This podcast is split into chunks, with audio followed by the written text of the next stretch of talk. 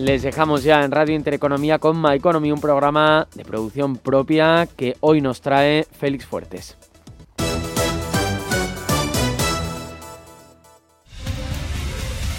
Radio Intereconomía comienza una nueva época tras 25 años de experiencia. Te invitamos a seguirnos. Una programación especializada, seria y completa para una audiencia experta. Radio Intereconomía. Nueva época, nueva etapa, nuevas expectativas. Con 25 años de experiencia. Hola, soy Fernando Latienda. Presento Cierre de Mercados en Radio Intereconomía. Cierre de Mercados es como el punto en la I. Un programa que deja las cosas en su sitio. Di que nos escuchas.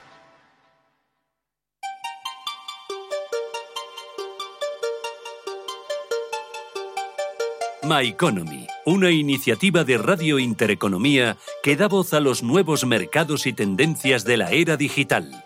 El lugar donde finanzas, tecnología, inversión e innovación se dan la mano. My Economy, el futuro es ahora.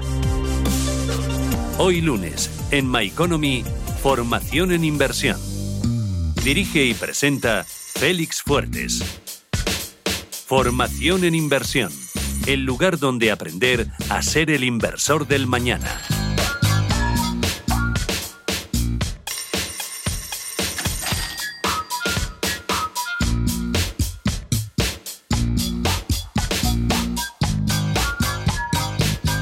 Pues buenas tardes a todos de nuevo, aquí a otra sesión de My Economy, hoy lunes a las 3, Félix Fuertes para hablar de formación en inversión y como bien comentamos y hemos dicho, pues para convertiros en los inversores del hoy y del mañana.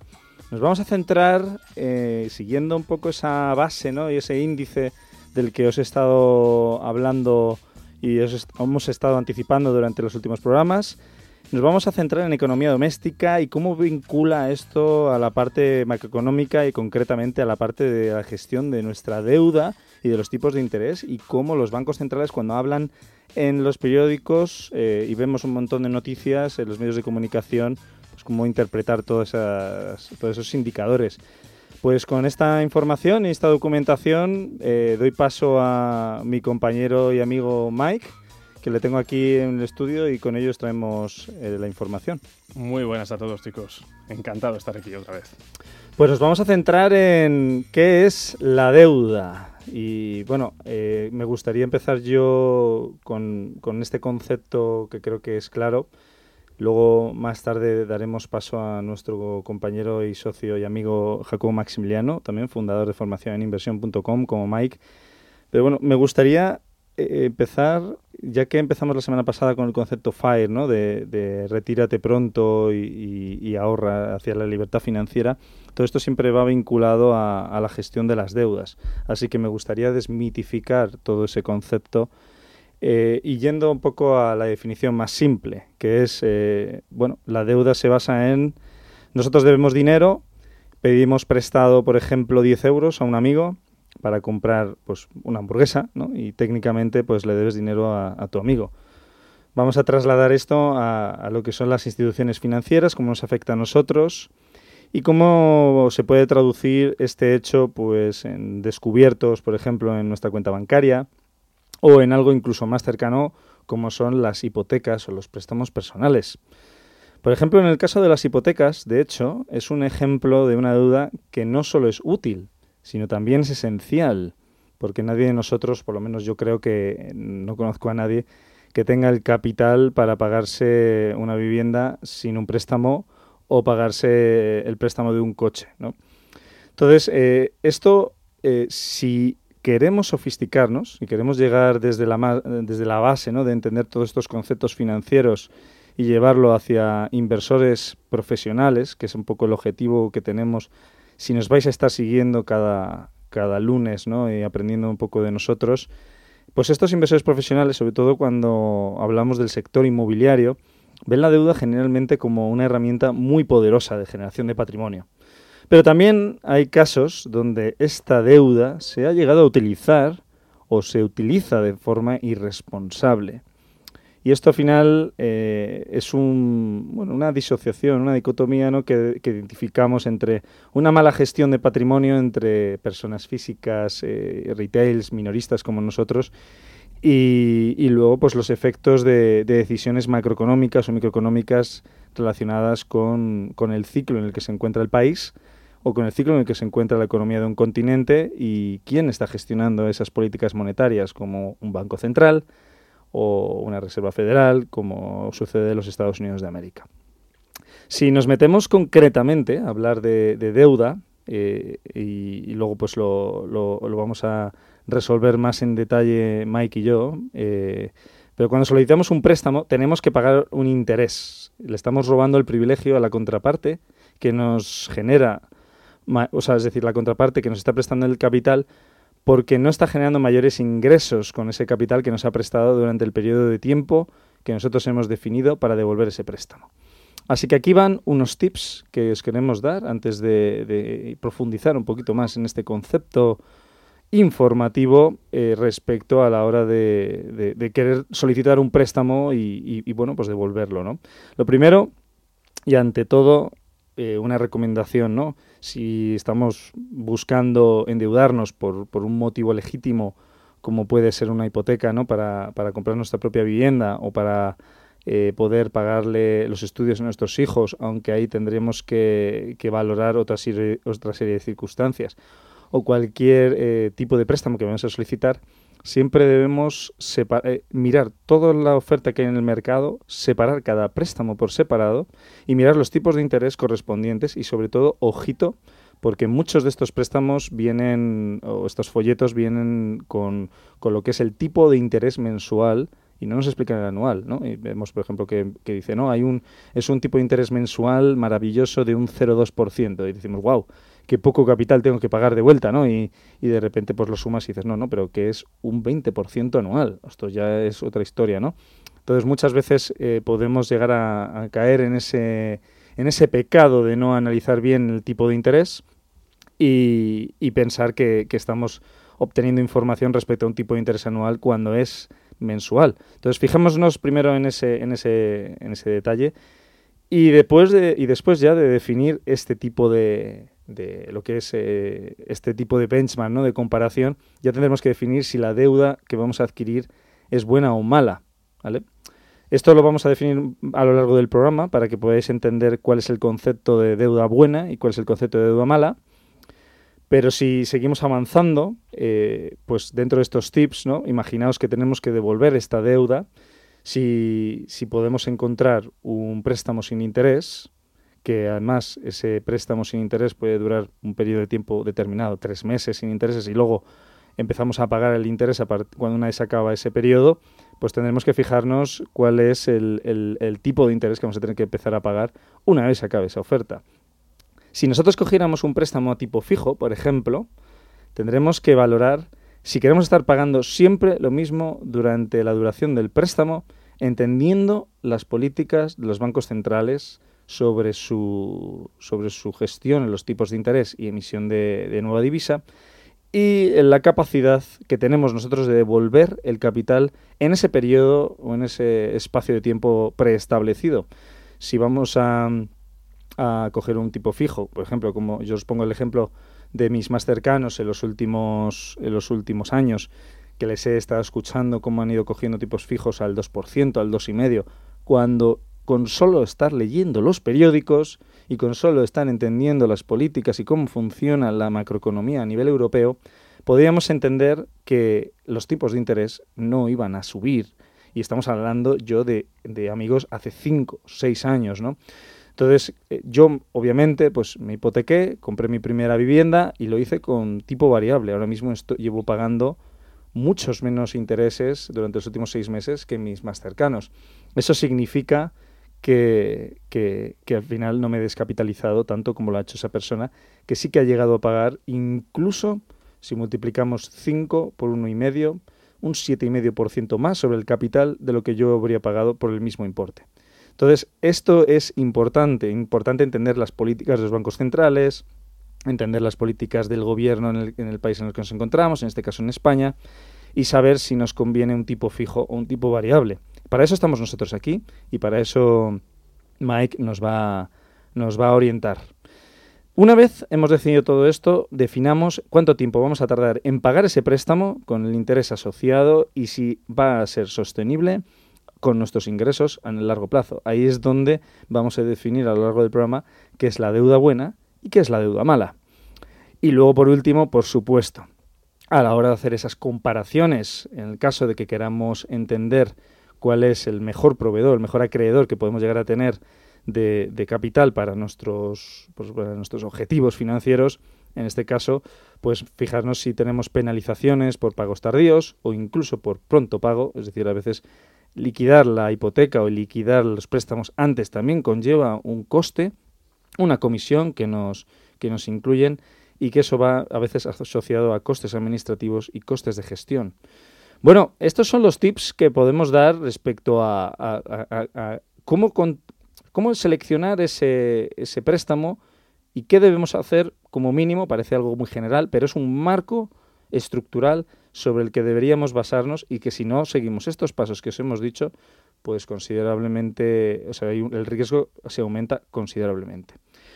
Pero claro, al final no todo depende de la deuda eh, per se, sino depende de nuestra capacidad de devolver el préstamo y de los tipos de interés. Entonces, eh, eh, Mike, yo te he visto muy puesto estos días. De hecho, te veo, bueno, te conozco desde hace ya más de dos años y una de las cosas que, siempre me comentas cuando quedamos para tomar algo, pues me dices, Félix, es ¿has visto la nueva política del Banco Central? Es que esto le va a afectar a los ahorradores de esta manera, es que el apalancamiento nos, nos va a perjudicar de esta otra. ¿Cómo, es decir, explícanos primero un poco todo esto, cómo afecta los tipos de interés, quién maneja los tipos de interés, ¿Por qué tenemos que estar preocupados? ¿Por qué tendríamos que leer este tipo de noticias? Bueno, mil preguntas que tengo para ti hoy. Sí, claro, Félix. Pues eh, antes de nada, obviamente, tenemos que comentar eh, qué son los tipos de interés para aquellos, obviamente, que no conocen qué es este tipo de herramienta que los bancos centrales utilizan para eh, gestionar la economía y la política monetaria. ¿no? Entonces, efectivamente son una de las principales palancas que utilizan los bancos centrales para mantener el equilibrio en la economía. Un banco central va a ajustar siempre la tasa de sus fondos federales para guiar cómo los bancos y los prestamistas individuales van a determinar sus propias tasas. Eh, pongamos el ejemplo de que un banco central eleva los tipos. Obviamente lo va a hacer para ayudar a proteger la economía contra la inflación, porque los tipos más altos van a encarecer los préstamos de los consumidores y de las empresas. Y asimismo va a reducir los tipos cuando el país se va a enfrentar a una recesión porque va a intentar fomentar el endeudamiento y el gasto y así, de esta forma, intentar estimular también la economía. Pero claro, Félix, ¿qué es lo que ocurre cuando tenemos tipos de interés negativos? Bueno, espera, espera un segundo, un segundo. Es decir, has dicho que si, si estamos consumiendo mucho, nos suben los tipos de interés para que no consumamos tanto, ¿no? Para que no nos pasemos. Es, curioso, pero es así. Es la manera que eh, estos, eh, estas instituciones, que son al final las que controlan el dinero y la, masa monetaria del país o de la región, por ejemplo, en, Europa somos un conjunto de países, la Unión Europea, el Banco Central es el que gestiona esa masa monetaria y el que gestiona también los tipos de interés para marcar un poco el ritmo de efectivamente qué es lo que hace la gente, cuánto consume, cuánto no consume y cómo va a afectar eso al final a la inflación. ¿Y esto qué tiene que ver con, entiendo que con la recaudación de impuestos, ¿no? Correcto, correcto. Bueno, cuéntanos entonces, eh, si estamos en, en, una etapa, en un momento de tipos de interés negativos, ¿esto significa que, que claro, que lo que quieren es que consumamos?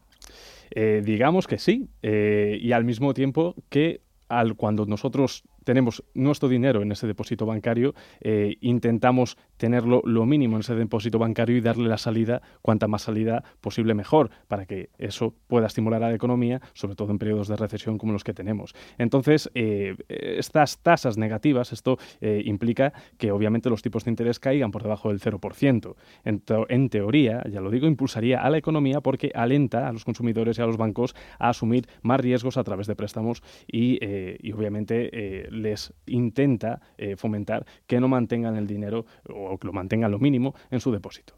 Pero fíjate, aquí me, choca algo, ¿no? Porque eh, estamos preparados para solicitar préstamos a un tipos de interés negativos, es decir, que en realidad técnicamente los bancos tendrían que estar pagándonos a nosotros, los, ¿no? los, las personas ciudadanos de, de a pie, por prestarnos dinero, pero no lo hacen, claro. No lo hacen, correcto.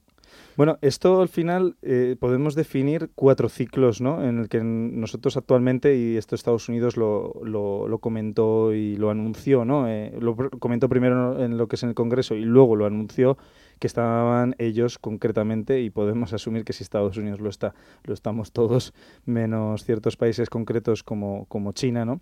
Eh, en recesión. Momentos de recesión supone eh, dejando de lado que vamos a hablar de, bueno de dónde refugiarnos no si estuviéramos invirtiendo pero si somos un ciudadano de pie de calle y que no y que no realmente no estamos sofisticados y, no, y no estamos expuestos a una volatilidad. Yo tengo familiares y amigos que me dicen estoy perdiendo un 3% y se ponen súper nerviosos ya sé ya les digo vosotros mejor quedaros eh, el dinero en una cuenta bancaria e intentar yo qué sé ganar dinero o intentar generar o superar la inflación de otra manera pero, claro, si, si, no, si no nos endeudamos, ¿qué pasa con los bancos? Porque no, están, no estamos consumiendo, no se está entregando el dinero y cada vez se está emitiendo más billetes.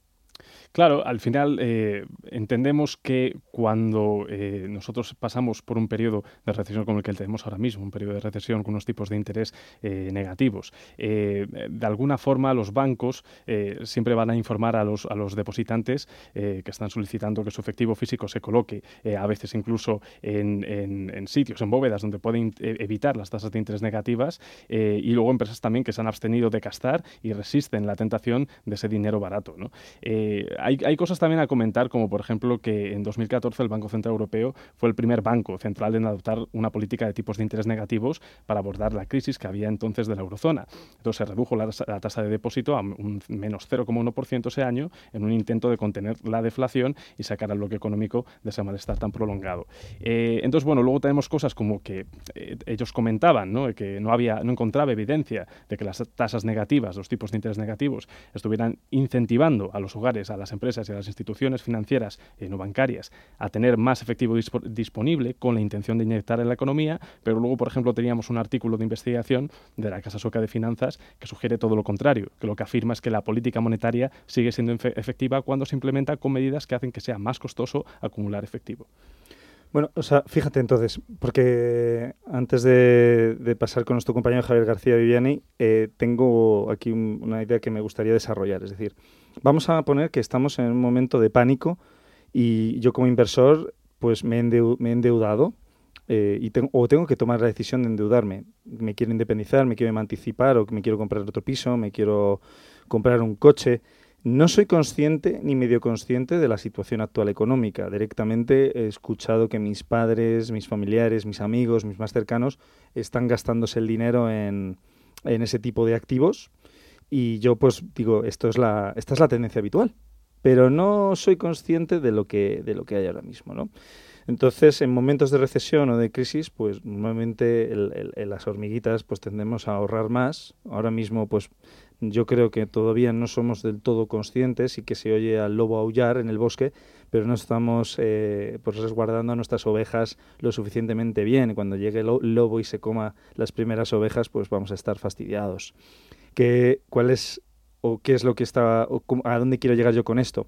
Pues que si las personas, los, los individuos, dejamos de gastar, esto va a provocar una menor demanda de, de productos. Las empresas necesitan facturar porque tienen que pagar impuestos, porque tienen que generar empleo y porque tienen que seguir pagando a la seguridad social en España y eso al final, eh, si hay menor demanda, pues ingresan menos, por lo cual, por un lado, en los mercados financieros, las valoraciones a las que se puedan o las capitalizaciones que puedan tener no están ajustadas a la realidad, porque no generan tanto como para estar tan, tan, tan, tan valoradas, tan capitalizadas, pero por otro lado los estados los van a pasar muy mal. Y en el caso de España, una de las cosas que se avisa precisamente es, es que en ese proceso de salida de la potencial recesión en la que nos encontramos actualmente, España necesita ingresar. ¿Y cómo ingresa? A través de, el de los impuestos.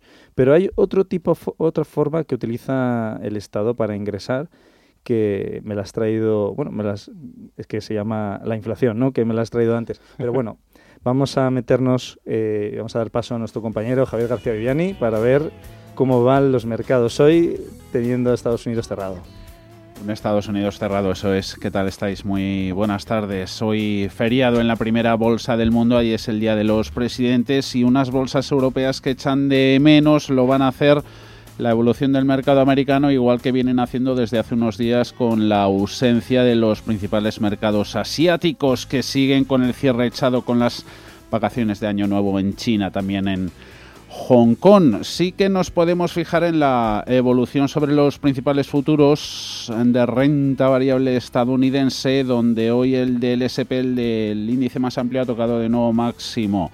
Lo ha hecho en los 3.951 puntos. Ahora está con subidas del 0,41 en 3.947. El que mejor lo está haciendo, vuelve a ver mucho comercio de reflación, es el Russell 2000, el índice de las pequeñas empresas, 2.308, con subidas del 0,98. Nasdaq 100 tecnología pues hoy un poquito menos, más 0,33% de avances para él en los 13.849, pero no habrá apertura al contado en apenas 5 minutos. Sí que está habiendo subidas a gogo, diestro y siniestro en la renta variable europea. Ahí tenemos ese índice MSCI World, lleva 11 sesiones consecutivas subiendo, es el tramo, la racha más larga, más positiva desde 2009. Muy pendientes. De todas formas, vamos a estar con ese optimismo del lanzamiento de vacunas, mientras que los nombres de la energía, ojo al precio del petróleo que se va a máximos de 13 eh, años. Y a seguir con atención, VIX, volatilidad que el viernes cerró por debajo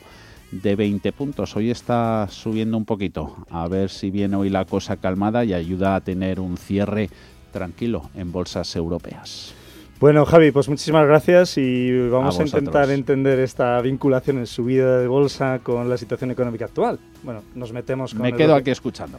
Genial, te vemos. Nos metemos con el bloque de publicidad.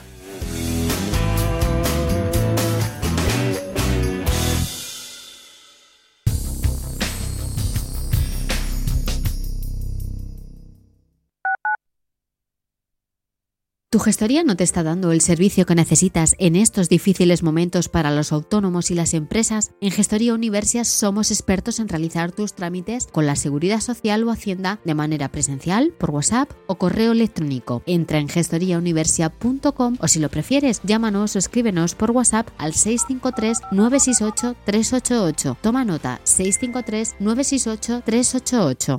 Si tiene una empresa, no tenga nóminas innecesarias. Si tiene una vivienda, sepa quién entra en su casa. En reparamostucasa24h.com le ofrecemos un servicio puntual o integral del mantenimiento de sus instalaciones. Entre en reparamostucasa24h.com o llame al 91 616 69 62 y descubra nuestros servicios con precio cerrado. Reparamostucasa24h.com es una empresa del grupo Yara1999.com.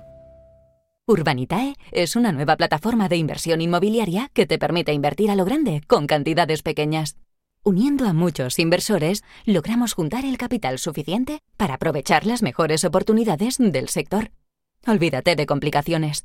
Con Urbanitae ya puedes invertir en el sector inmobiliario como lo hacen los profesionales. Restaurante Inari. Disfruta de la mejor cocina japonesa en Madrid con más de 14 años de experiencia y con el local recién renovado. Restaurante Inari. Ahora también puedes disfrutar de una selección de platos de nuestro restaurante Kionsui, como ceviches, tiraditos. En General Pardiñas 43. Te esperamos. Máxima calidad, satisfacción garantizada. Restaurante Inari. Reservas y pedidos al 915 70 12 o en restauranteinari.com. Radio Intereconomía. Información económica en estado puro.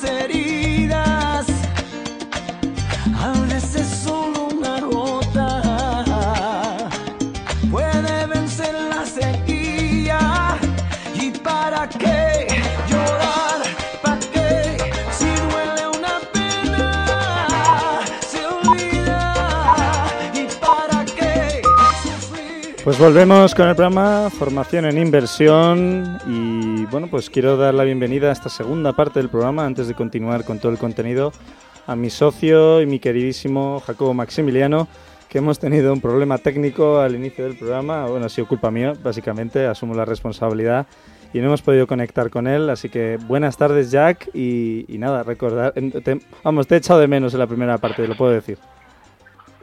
Buenas tardes, Félix. Pues nada, aquí ando por Córdoba, esperando ansioso para poder participar en nuestro programa de radio, que sabes que es uno de mis momentos preferidos de la semana. Bueno, eh, me está, has traído hoy a dos invitados de lujo, ¿no? Dos alumnos de la Academia de Formación en Inversión.com, que además creo que tienen muy interiorizado todo este concepto que hemos estado explicando Mike y yo en la primera parte. Y me gustaría que me los presentaras y además por qué han elegido esta canción de, de Mark Anthony explicamos que una de las peculiaridades, yo creo grandezas de, de, este programa es la humanidad que intentamos que desprenda y hemos elegido a dos alumnos de la academia, que los elegimos además por orden de antigüedad, para, de, que pertenecen a, la, nuestra academia formativa y en este caso traemos a dos, a dos cracks, a dos personas pues geniales. Una de ellas es Borja Cubero Estepa. Él es padre, policía, marido, estudiante de criminología y estudiante, por supuesto, de formación en inversión. ¿Qué tal, Borja? ¿Cómo andamos?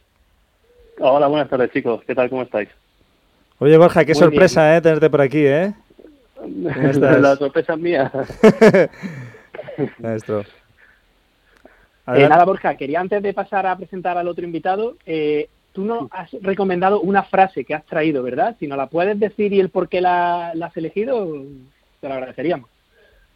Sí, si me dais un segundito que la tengo aquí. Hola, hola Leo. Venga, cuéntanos. Me suena, me suena que era una de Benjamin, de Benjamin Graham. Graham, eso es. Invertir significa ser paciente, disciplinado, con ganas de aprender y ser capaz de pensar por sí mismo pues yo creo que formación en inversión, básicamente. Del libro El inversor inteligente, que me lo he leído varias veces. El inversor inteligente de Benjamin Braham, una de mis libros de cabecera. Esa frase es especial.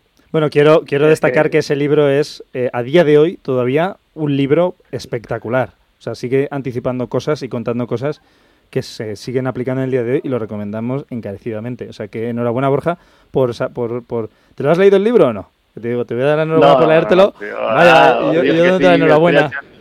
No me lo puedo creer esto. No he tenido tiempo. No he tenido tiempo aún de leérmelo. Pero bueno, sí, sí, la, estuve viendo la, frase y, y, la verdad que tiene todo el significado y todo el sentido del mundo, la verdad. Sobre todo para los que comenzamos en esto. Nosotros recomendamos de principio a fin. ¿Qué podemos esperar del mentor de Warren Buffett? Bueno, Jack, nada. ¿y quién nos traes más? Bueno, vamos a presentar al otro invitado, que la canción que estaba sonando no es una cosa casual, sino que cada un invitado trae una frase y el otro invitado nos elige la canción. Y este hombre, genial, se llama Pedro Peter, para los miembros de la Academia Balondo Checa. Él es autónomo desde hace 15 años, padre de una niña muy pequeñita, eh, sigue a Feli desde su antigua empresa formativa, Cristo Invest. Es una persona muy trabajadora que intenta crear un extra sin dedicarle todo el tiempo que le que, requiere para ser profesional en esto. Él busca un sueldo extra. ¿Qué tal, Pedro? Cuéntanos, ¿por qué has elegido la canción? Hola, buenas tardes. Pues a ver, yo la canción la he elegido básicamente porque al final lo que consiste esto es en eso, ¿no? Es en vivir la vida y ya está, y que no haya, como quien dice, problemas, ¿sabes? En tu vida.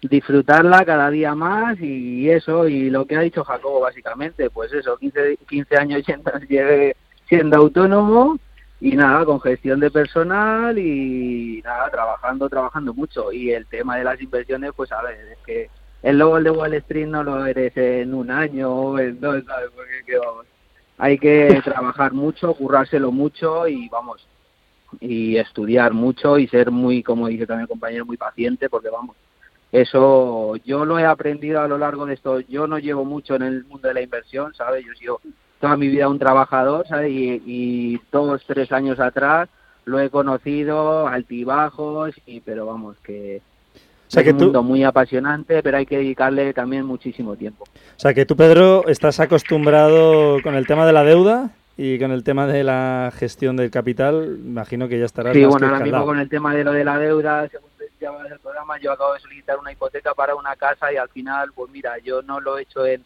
en tema de en interés variable, yo lo he hecho en interés fijo. He pensado que a lo largo de me, me he generado una, una deuda de 25 años y yo creo que a lo largo del año me he puesto una cuota fija como para seguir unas pautas y pagarlas y y en eso y en eso me he centrado. Creo que he conseguido un buen tipo de interés, ¿sabes? Y o sea, tú estás siguiendo paso a paso las, las, las reglas que se tienen que seguir en ese aspecto. Claro, y poquito a poco y a ver, y es todo, es una carrera de fondo, ¿no? Al fin y al cabo, tener inversiones, tener una buena cartera, tener, comprarte una casa, comprarte todo, si es que no puedes llegar a todo. Y aún así, pues bueno, se lucha como se puede y, y hay que tirar para adelante, vamos con todo. Y con vosotros, que sois unos monstruos, pues vamos, yo que, oh, no me cansaré de decirlo, si es que es así.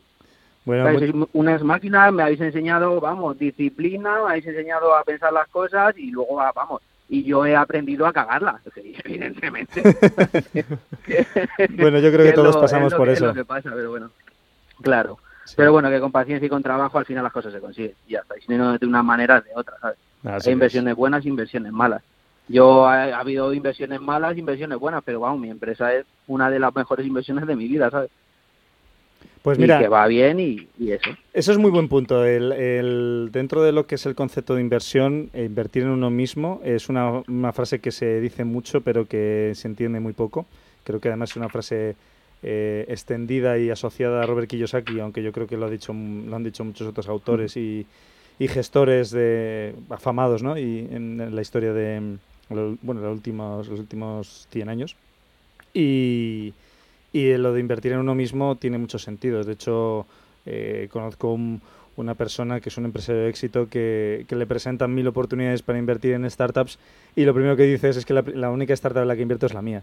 Tiene sentido porque al final es la que le genera riqueza. Entonces, bueno, él, su apetito al riesgo también cambia. Esto es una cosa que, que trabajaremos en siguientes programas, lo que es la parte de gestión de riesgo, que parece una tontería, pero hay una serie de casuísticas que tenemos que tomar en cuenta. Dentro de, de, vuestra, de vuestro enfoque, Pedro y Borja, y aquí voy a darle pie a, a Mike a que cuente un poco lo, cuál es la, la, forma en la que los estados también nos, nos cobran, pero de manera pues, eh, como decirlo, maquillada, ¿no? Porque no lo vemos directamente, pero nos están cobrando igualmente y están financiándose con, con nuestro capital, ¿no? Con el capital de sus ciudadanos, como es, eh, en, cierta manera, pues lógico, ¿no? Aportar un poquito, ¿no? Pero, pero dependiendo un poco también de, hasta, de cuáles son los niveles, ¿no? Los que podemos permitir. Pero vosotros, cuando tú, Pedro y Borja, o sea, bueno, sobre todo Pedro porque lleva más de, lleva 15 años, ¿no? Pero, pero en el caso de Borja también, ¿Tomáis en cuenta alguna comparativa a la hora de valorar cuánta rentabilidad queréis al año? Es decir, eh, lo lógico sea la inflación, pero no sé si esa es vuestra vuestra comparativa. No, pero en el tema de la rentabilidad yo no lo yo no lo puedo medir así en ese aspecto. Yo lo yo lo mido por clientes o conseguidos o no conseguidos. Vale, tú lo estás midiendo por, por en tu empresa, pero a la hora de invertir a la hora de invertir a nivel particular. Sí. ¿Me qué referir? Pues tipo, pues hombre, a mí la, la mejor posición es el riesgo, ¿sabes? Porque a una inversión a largo plazo creo que el dinero se queda como muy estancado. Pero yo lo que he hecho, ¿sabes? Con mi dinero extra ha sido pues invertirlo pues con más riesgo. Invertir en criptomonedas, invertir en acciones, invertir en forex ¿sabes? Y a lo mejor, pues en algunos casos que he perdido algún capital o otro, pues a lo mejor sobreapalancarte, ¿sabes? Y, y, al final acabar perdiendo, perdiendo la cartera de la que dispones. Diríamos que Borja tiene un perfil de riesgo alto. Yo, yo en este caso, eh, o sea, como funcionario que soy, desde el 2008 que el Estado, el Gran Estado, tuvimos que aportar ese 5%, el IPC dejó de subirnos lo, lo que produjo que poco a poco yo fuese siendo cada vez más pobre, necesitaba, porque ya, claro, con 23 años que tenía y viviendo en casa de mis padres, yo era rico, porque con el dinero que cobraba no tenía, no tenía necesidades de nada. Ahora con 34 años, marido, con un niño y una hipoteca, bueno, una, la más del coche, etcétera, etcétera, el mismo sueldo o menos sueldo, ya que ha subido el nivel de vida, ha subido el IPC, ha subido todo, pero mi sueldo no ha subido, necesito invertir algo, no para ser rico, sino para poder vivir al menos como vivía hace 10 años. Por eso necesito invertir y aprender a ir a la inversión, porque si no al final me he dado cuenta que cada vez tengo más gastos, el suelo eh, comparativamente cada vez es menor y mi nivel de vida cada vez es peor. Entonces necesitaba ir necesito hacer algo para invertir. Bueno, ahí vosotros eh, ¿habéis, habéis conseguido diferenciar entre trading e inversión, porque me gustaría me gustaría entender pues, vuestra visión de sí. Yo, por ejemplo, mira con lo de Cardano, ¿sabes? Ahora mismo Cardano que es una criptomoneda, ¿no? Una criptomoneda, exactamente.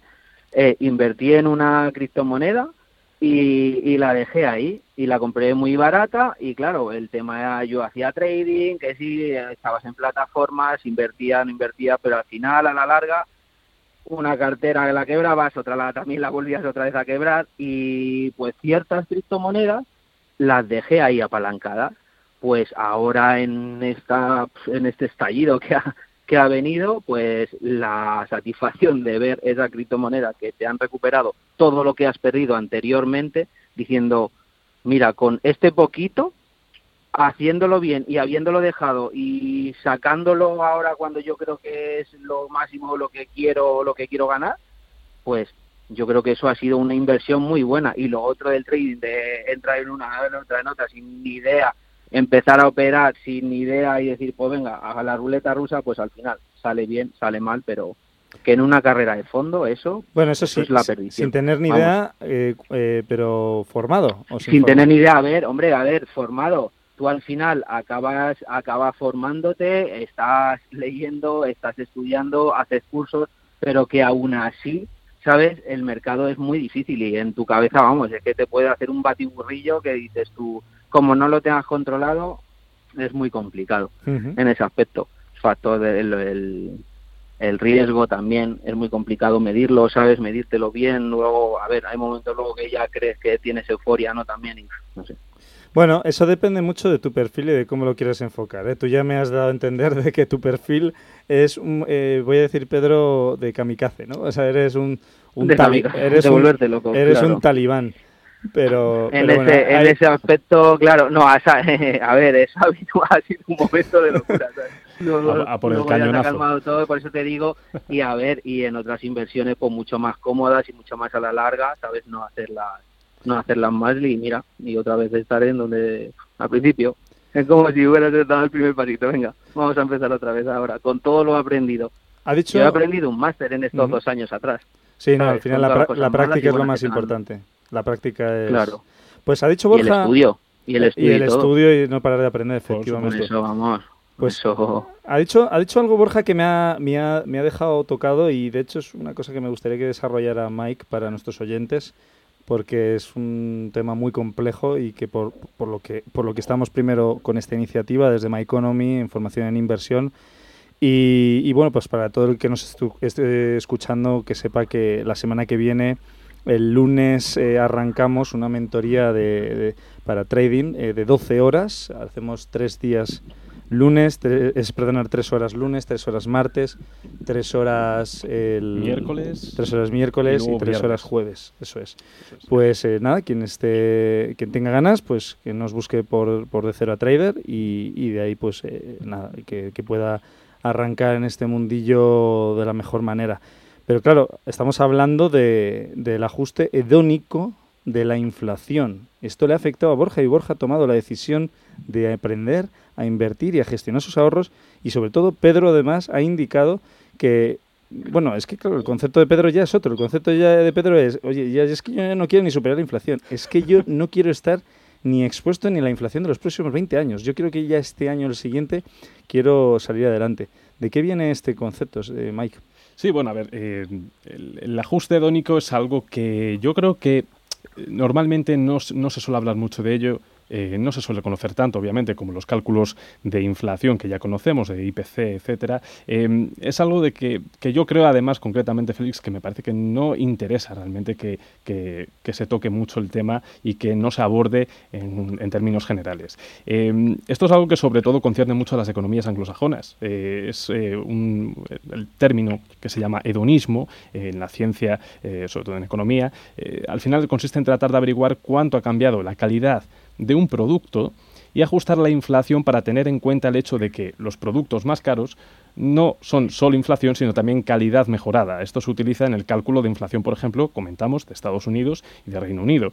Entonces, por poner un ejemplo, si nosotros tenemos un televisor que aumenta de precio un 10%, y el televisor es exactamente el mismo, eso significa que refleja una inflación del 10%.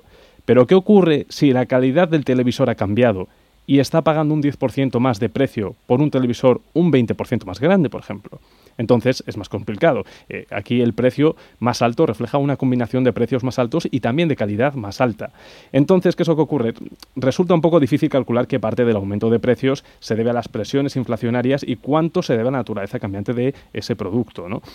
Y lo cierto es que cada vez hay un mayor debate entre los economistas sobre este nuevo cálculo de la inflación conocido como ajuste hedónico, debido a que muchos consideran que no es más que otra excusa más de los bancos centrales para seguir aumentando su balance y reduciendo aún más los tipos los próximos años, mirando hacia otro lado cuando se expone que aunque los productos mejoran su calidad, la pérdida de valor adquisitivo es la misma a medida que los bienes suben de precio y que por tanto esto también debería computarse en el índice de precios al consumidor. Entonces, algunos de los productos que la Reserva Federal de Estados Unidos, por ejemplo, incluye en su ajuste hedónico de la inflación son, por ejemplo, prendas textiles, calzado, eh, grandes electrodomésticos, obviamente sometidos a un cambio en la tecnología y a una mejora, televisores, equipos fotográficos, etcétera. Entonces, bueno, eh, eh, por ejemplo, móviles resulta ser un bien de necesidad ahora mismo para la vida moderna. Cualquiera, ahora mismo todo el mundo tiene un móvil.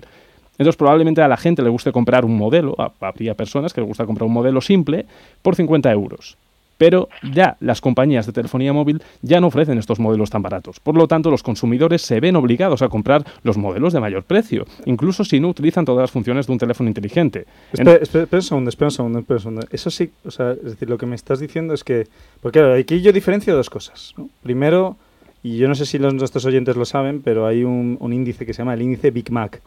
El índice Big Mac es un índice que, que poco hace la comparativa de lo que vale un único producto, como lo estás diciendo tú ahora mismo, ¿no? Que es, un producto Big Mac, ¿no? El Big Mac siempre es igual en todos los países del mundo. Sin embargo, en Rusia vale X, en España vale X menos 1, en Francia vale X más 10. Entonces vas viendo cómo cogiendo ese producto y la evolución del precio de ese producto a lo largo del tiempo, vas también cogiendo un poco ideas de la inflación y del coste, ¿no? De, ostras, es que el Big Mac ha subido un 50% su precio en los últimos 10 años. Tendremos que empezar a plantearnos si el resto de cosas también han crecido eh, de su precio, ¿no? su coste, y nosotros, sin embargo, pues, como bien ha indicado Borja, pues nuestro salario no, no, no se incrementa. Entonces, claro, perdemos poder adquisitivo y tenemos que buscar formas no solo de ahorrar, sino también de gestionar e invertir nuestro capital. Y luego la otra opción, ¿no? que es un poco lo que has comentado, que es el, lo que es la inflación hedonista, ¿no? Y lo que estás y de hecho voy a coger el ejemplo este de los teléfonos móviles que acabas de comentar, ¿no? Significa, o sea, decir, por ejemplo, significa que si el precio de un Samsung un Samsung Galaxy cualquiera, ¿no? Un modelo es un 5% más eh, alto, es significa que es una, una inflación del 5% o por el mero hecho de que esas compañías que acabas de comentar tú que, solo venden ese móvil en concreto eh, obligan, claro, a eso, o están generando una deflación del 45%. Es que me parece muy, muy interesante, ¿no? Es decir, al final, bueno, de hecho, es que lo vemos en el día a día en, por todos lados. El sector inmobiliario, ¿por qué sube de valor? Porque hay intermediarios que producen que suban los precios. ¿Por qué? Porque necesitan facturar. Al final, el ecosistema y, la, y todo en general va directo a, siempre hacia ese punto, ¿no? Entonces, eh, no sé, me gustaría que me explicaras de todas formas cómo nos afectan a nosotros los tipos de interés negativos. Eh, pongamos que estamos hablando de préstamos. Eh, en Europa eh, hemos experimentado impactos notables en los préstamos debido a las tasas negativas. Eh, por ejemplo, tenemos al, tercer prestamista más grande de Dinamarca, Jyske Bank, que ha gestionado préstamos a 10 años con una tasa anual del menos 0,5%. ¿no? Luego Nordea Bank, que tiene sede en Finlandia, que ha ofrecido hipotecas a 20 años al 0% de interés el año pasado. esto es un poquito como hemos dicho, ¿no? Comparar, ¿no? Hay que, hay que poner en contexto. bueno, estos son bancos en, allí en, estos, por ejemplo, países nórdicos. Dinamarca, eso efectivamente, Finlandia ¿no? que al final bueno, son, son países de la Unión Europea. Entonces, eh, suena increíble, pero algunos analistas advierten que, por ejemplo, estas tasas de interés extremadamente bajas eh, de las hipotecas pueden hacer subir los precios de la vivienda, ya que los préstamos al final se vuelven más baratos y que, por lo tanto, esto podría disparar la demanda, eh, provocando un escenario inflacionista y podrían volver otra vez los fantasmas, los fantasmas de las burbujas inmobiliarias pasadas. ¿no? Y luego, por la parte... espera, un segundito. Borja, Borja, Pedro y Jack eh, yo soy Pedro, eh, creo que has sido el que me has dicho que te acabas de hipotecar, ¿verdad?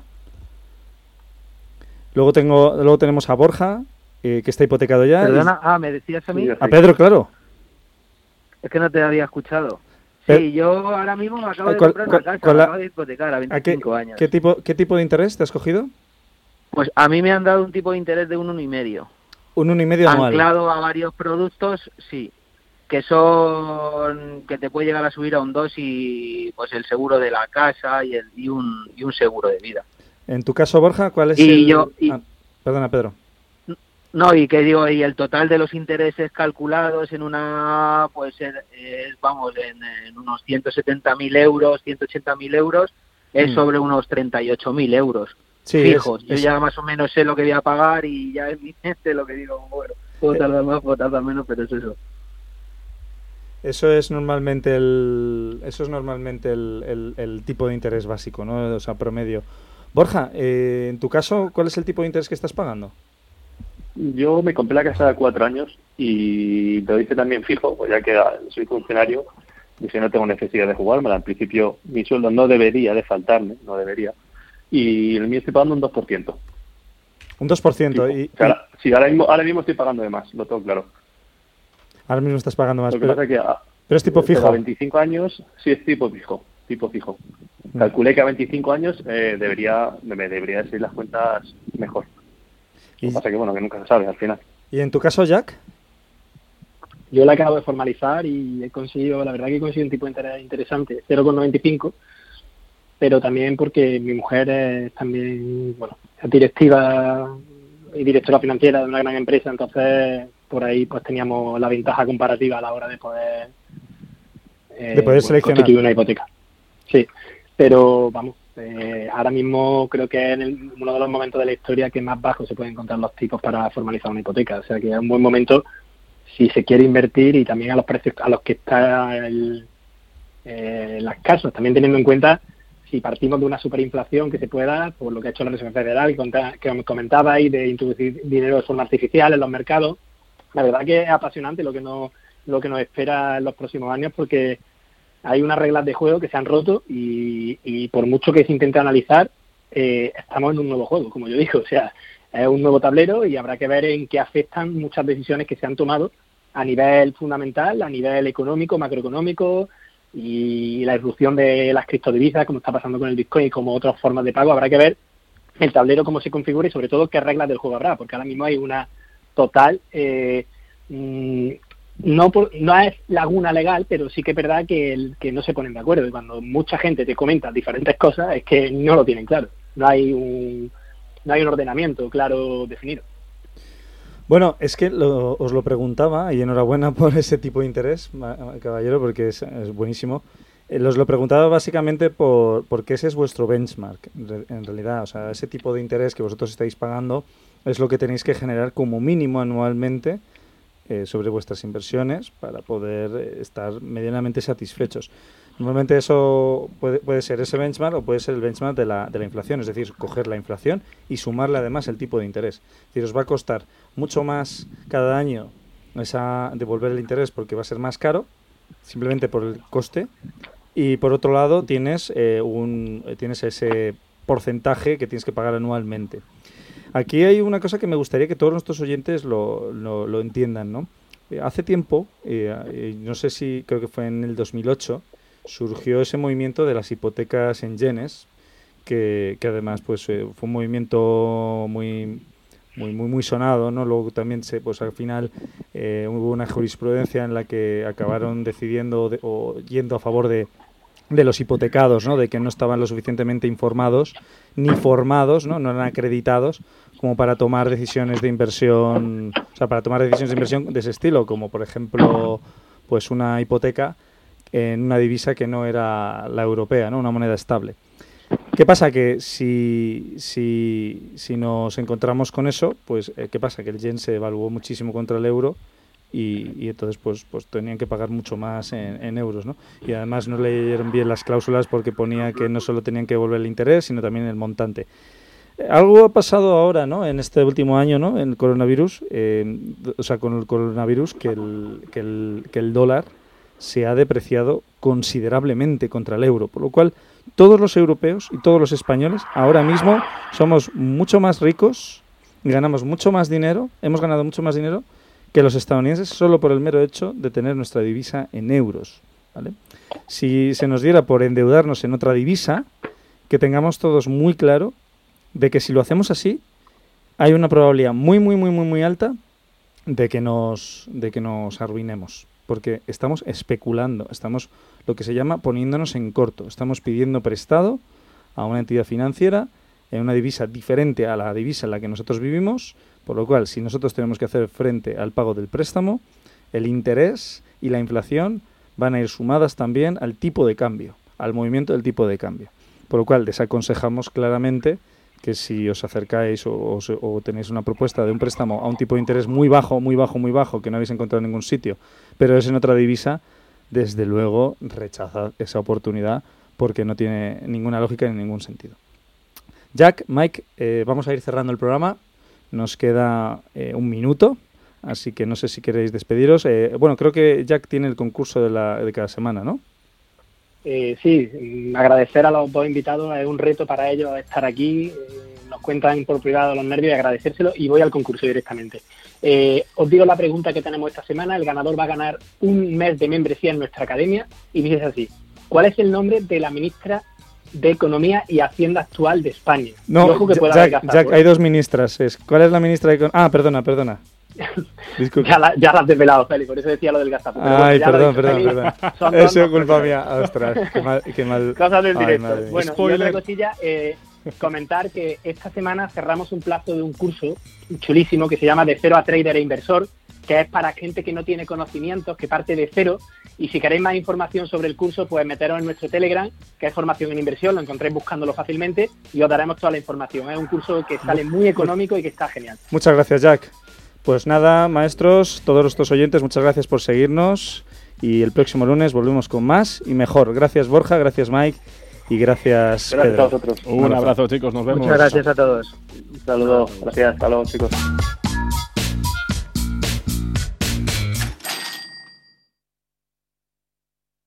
¿Sabes que Renta 4 Banco ofrece más de 5.000 fondos de inversión? ¿5.000? Yo con una oferta tan amplia no sé ni por dónde empezar.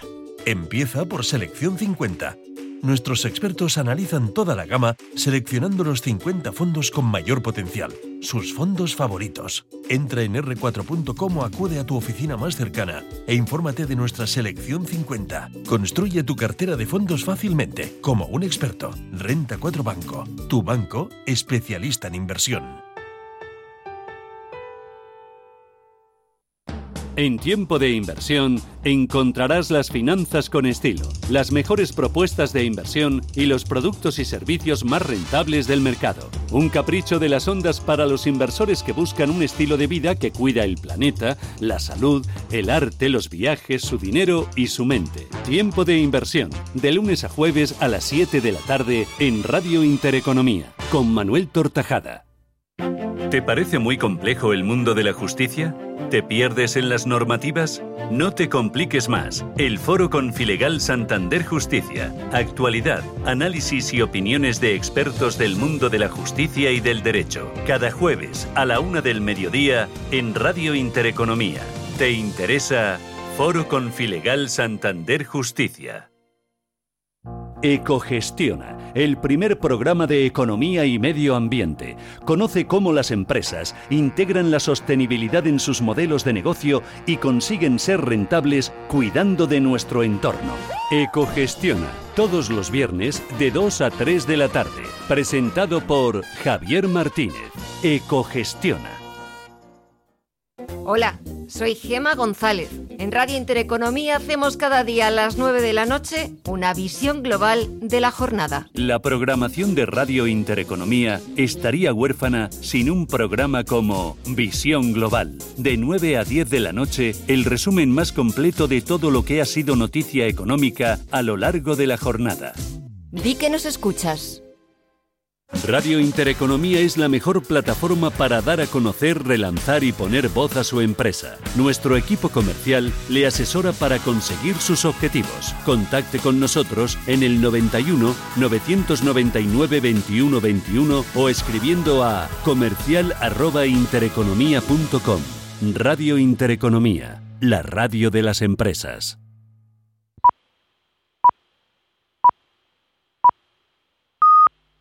Buscas oportunidades